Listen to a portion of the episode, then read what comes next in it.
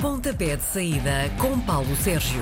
Sexta-feira, o grande Paulo Sérgio junta-se à manhã da RDP Internacional. Bom dia. Bom dia, Miguel, bom dia. Bom, vamos lá olhar para hum, a atualidade esportiva.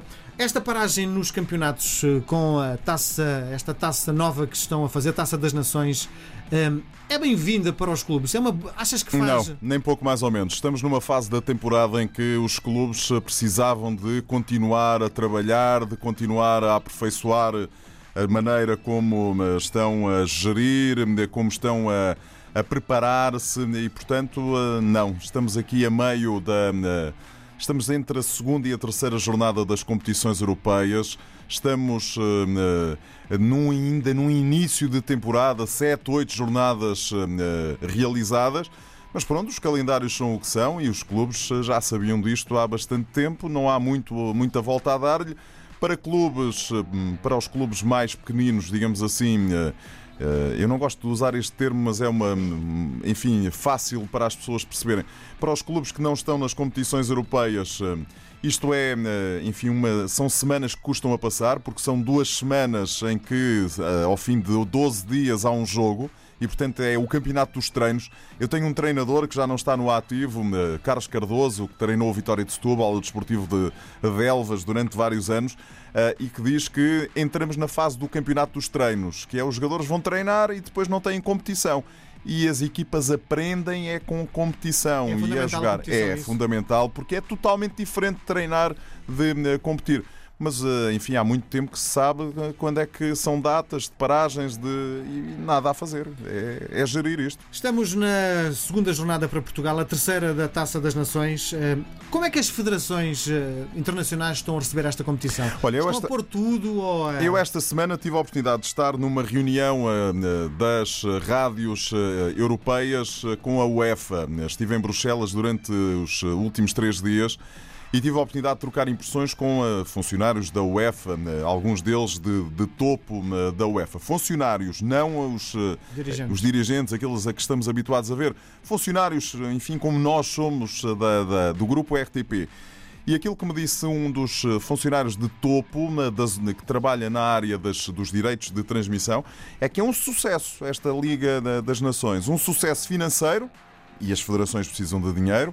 Um sucesso eh, desportivo, há aqui coisas que eles querem, eh, enfim, aperfeiçoar, mas é um sucesso.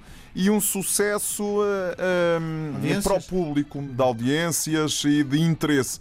Eu acho que só não é um sucesso para os jogadores e para os eh, clubes, mas isso, enfim, os clubes e os jogadores. Voltamos à primeira questão como colocaste. Eh, Já sabem com o que é que conta um ponto final parágrafo. E, portanto, esta Liga das Nações eu acho que veio para ficar. Fiquei convencido disso depois de eh, ouvir eh, este responsável da UEFA. Veio para ficar. É verdade que daqui a quatro anos vão ser introduzidas algumas alterações, mas são alterações de eh, pormenor, porque está toda a gente muito satisfeita. Olha, desde as seleções mais pequeninas até às seleções de topo, aí está tudo satisfeito. E diz-me, eh, do ponto de vista das várias seleções, está a ser usado também como experiência, como tubo de ensaio para aquilo que será a competição? Eu que eu nunca lhe chamar à séria porque isto é uma competição a séria. É, isto não é uma competição a sério, é uma competição que toda a gente quer ganhar. Ponto final, parágrafo.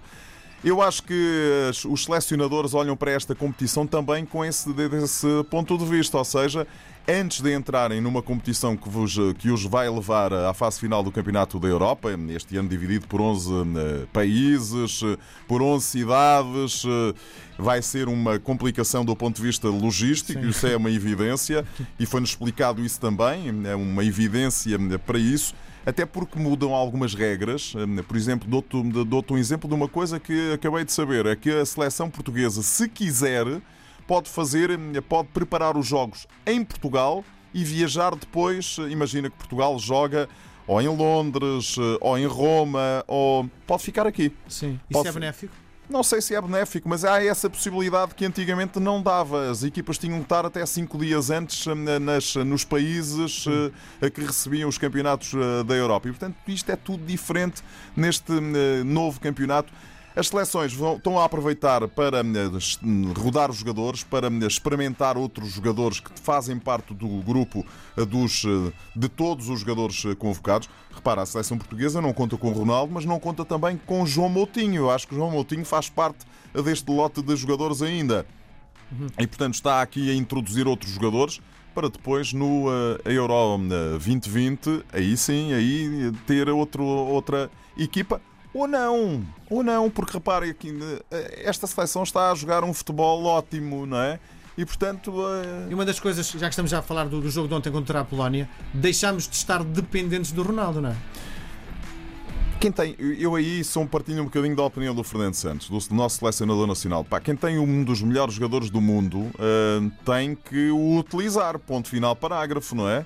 Uh, eu quase me atrevo a dizer que enquanto o Ronaldo quiser, será Ronaldo mais 10. Agora uh, que nós temos para aqui soluções que nunca mais acaba, oi, esta é, é uma seleção. Eu gostei muito, eu gosto muito do Bernardo Silva. O Bernardo Silva dá-me um prazer imenso vê-lo jogar futebol. Gosto muito do André Silva, mas gosto muito do João Cancelo, gosto uh, muito do Ruben Neves. E estamos a falar aqui de meninos, alguns deles que não foram ao Campeonato do Mundo, não é? Uhum. Uh, gosto menos do Mário Rui, mas o Mário Rui é uma excelente opção para jogar sobre o lado esquerdo. Temos, acho que o Ruben Dias é uma grande opção para jogar como central. Falta-nos ali alguém que possa fazer, fazer de Pepe, não é? que não estou a ver quem possa uh, ser mas o futebol português tem essa capacidade de hum, renovação e de regeneração verdadeiramente impressionante. É que nós somos 10 milhões de habitantes, não é? É pouco em relação ao resto da é, Europa. É claro, repara, o Brasil são 210 ou 200 e não sei quantos milhões, são 200 milhões de brasileiros e dá para fazer 10 equipas. Portugal consegue fazer, eu acho que duas equipas muito competitivas ao mais alto nível. Quer dizer, os alemães são 80 milhões. Sim. Sem dúvida. Bom, desta jornada, alguma surpresa a destacar? Não, a única surpresa que eu acho que importa destacar é o empate, e nem era um jogo, nem era um jogo uh, da Liga das Nações, mas o empate da Islândia uh, em França 2 a 2, acho que sim, acho que é uma surpresa, tanto mais que a Islândia, no primeiro jogo a doer da taça das, desta Liga das Nações, levou 6 da Suíça e, portanto, os islandeses foram ao terreno do campeão do mundo campeão do mundo que ainda anda um bocadinho em, em digressão para mostrar os, o troféu. Empataram 2-2 com um gol na própria baliza e com um gol de Mbappé de eh, grande penalidade. Se dou alguma importância a isso, não dou, nem pouco mais ou menos. Mas eh, até porque já me conheces um bocadinho para perceber que não dou grande importância aos jogos eh, particulares.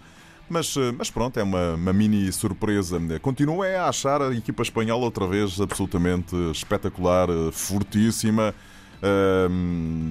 derrotou a Croácia como derrotou, da maneira que derrotou, ganhou a Inglaterra, agora voltou às Ilhas Britânicas e deu cabo do país de Gales. Tem para ali gente outra vez a jogar muito à bola. Vamos olhar agora para o futebol caseiro. O Benfica é castigado depois do clássico por causa da música espanhola. É. Esta brincadeira de mau gosto uh, serve de não é. servirá de tónico para o Porto, não? Não, isto é um. Isto não é futebol. Não, é um fé de ver. Isso é um fé de ver e, portanto. Uh, passe Double até é uma música que eu gosto, mas uh, de facto uh, usar. Não, há coisas que não vale a pena. Quer dizer, e todos os clubes são useiros e vezeiros neste tipo de provocações. Mas o, o, Benfica não tinha essa, esse historial de provocações deste género? Tinha, então não tinha. Então estás-te a recordar de desligar a luz no Estádio da Luz, de ligar a rega. Enfim, são coisas que não fazem sentido nenhum, nenhum, nenhum, nenhum, nenhum, nenhum. Nenhum. Bom, Leonardo Jardim, em princípio, será despedido do Mónaco. Já foi. Já foi despedido. Já foi, Como foi é despedido ontem. Treinador?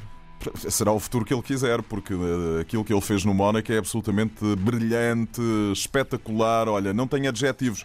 O Mónaco faturou, eh, nos anos em que ele lá esteve, 800 milhões de euros. Sabes o que são 800 milhões de euros? Não eu não faço ideia. ideia. Não, não sei. Dá para comprar eh, tanta coisa que eu nem faço a mínima ideia. 800 milhões de euros. Eh, trabalho de Leonardo Jardim. Acho que o Leonardo Jardim vai entrar eh, onde quiser nos próximos meses. Se quiser ficar parado, eh, ficará parado até ao final da época e escolherá um, escolherá um projeto. Mas de facto é brutal. É o que ele quiser. É o que ele quiser. Não tenho a mínima dúvida. Acho que pode ser desde o Bayern de Munique até ao Futebol Clube do Porto, uma equipe. Eu tenho algumas dúvidas que ele queira regressar ao futebol português, mas o eh, Leonardo Jardim já me surpreendeu nesse tipo de escolhas. Uh, olha, surpreendeu-me desde logo não ter querido sair no final da época passada, quando era tão confortável para ele dizer: bem, vou-me embora. Uh, segundo classificado, pá, o Mónaco vendeu tudo. Sabes o que é? Sim. Miguel, o Mónaco é vende, só não vendeu. Só não vendeu as carrinhas dos juniores e não sei se não vendeu, porque vendeu todo. Quando começamos a olhar para as equipas da Europa, toda a gente gastou 8 milhões, 10 milhões, 15 milhões com jogadores que estavam no Mónaco e isso é trabalho de Leonardo Jardim. Tenho lido que é pedido a cabeça de pé zero depois da derrota em Portimão. Isso é normal, não é? Mas não é muito precipitado. É, é que este claro treinador que é. uh, chega numa altura em que está uh, o caos uh, estabelecido. Miguel, quando tu olhas para o banco, eu fiz o jogo do Portimonense com o Sporting para, para a RDP Internacional, Antena 1 e RDP África. Quando tu olhas para o banco do Sporting, Achas que o Pepe Guardiola conseguia transformar alguns dos jogadores que lá estão em, em, em jogadores com, que, com lugar de jogar na equipa do Sporting? Ou o José Mourinho? Ou o, o Carlo Ancelotti, que é um treinador que eu gosto muito? Então não faz muito sentido estar não, a mudar. Quer dizer, o que faz sentido é em janeiro a equipe ir ao mercado e comprar ali alguém que possa fazer a diferença. Este Sporting seu Bas Doste é um Sporting manifestamente inferior. Eh, com, quando tem o Bas Doste. O Sporting não tem guarda-redes, não é? o Salan tem conseguido esconder, mas o Salan, ao pé do, do, do, do Rui Patrício, há comparação possível. O Sporting tem lateral esquerdo. O Jefferson é opção para uma equipa com a dimensão, com a qualidade do Sporting? Não é. Não é. E portanto, o Godelli não é opção para o Sporting de um Sporting de dimensão superior. Substituir o William Carvalho Estamos a falar de coisas eh, diferentes. A culpa é do peseiro. Muito bem. Para fecharmos a nossa conversa, domingo joga a seleção. O que é que pode dar este jogo? É mais um jogo de preparação. Acho que frente à Escócia, a equipa de Portugal é favorita para, para ganhar e, portanto, vamos ter mais. Eh, vamos ter ali mais uma joint venture Silva e Silva. Eh, vamos ver se os senhores Silva conseguem outra vez dar a volta aos acontecimentos. Acho que o Fernando Santos vai introduzir alterações na equipa, é o que faz sentido, não é? E portanto levou, ele tem 23 ou 24 jogadores, ou 25 jogadores, já nem sei, eh, que levou para esta eh, digressão. Faz sentido que apresente agora uma, não é uma segunda equipa, mas uma outra opção de equipa para eh, atacar este, este jogo. É um jogo que vamos poder ouvir na RDP Internacional, na RDP África e na Antena 1 a partir das 10 para as 5 da tarde do próximo domingo, o relato do Alexandre Afonso, eu estarei na cabine. E, portanto, eu só conto já com vitórias da seleção portuguesa. E deixa-me só dizer que tenho aqui a leve desconfiança, para não dizer praticamente a certeza, que se Portugal conseguir o apuramento para a fase final, a Final Four deste, desta Liga das Nações, isto vai tudo acontecer em Portugal. Muito Digo bem, eu. Muito bem. Grande abraço, até à próxima semana. Até para a semana.